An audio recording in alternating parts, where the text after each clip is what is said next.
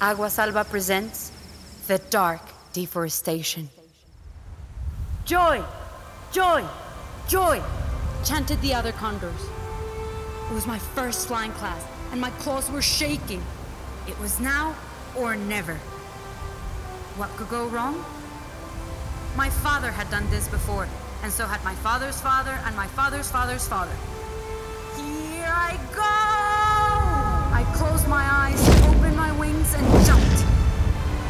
Clouds of my beloved Paramo greeted me. I flew through them in a foggy and cold sky. But something started to worry me. What had happened on Earth? The trees over which I was supposed to glide were no longer there. The moss that could receive me was sparse. Where would I land? Hmm. Hmm. A strong wind pushed me. I was not in control of my wings.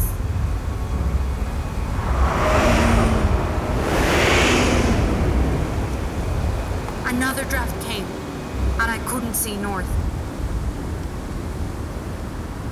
Joy! I heard the desperate cry of my flying teacher. I knew I was in trouble. The trees that protected us from the drafts were no longer there.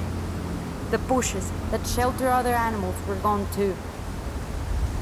And without vegetation, water was increasingly scarce. Was this a nightmare? I was afraid. The ground looked dry, broken, dead. Where would I land?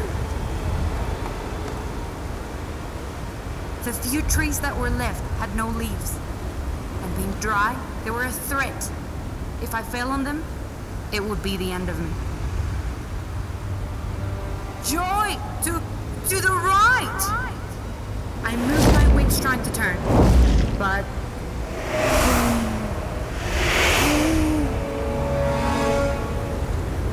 Another draft got me. I was heading to the cliff. My wings couldn't take it anymore, and there was no foliage to receive me. Everything was barren, dry, rocky. The Paramo had died. My tears fell down, and with them, me.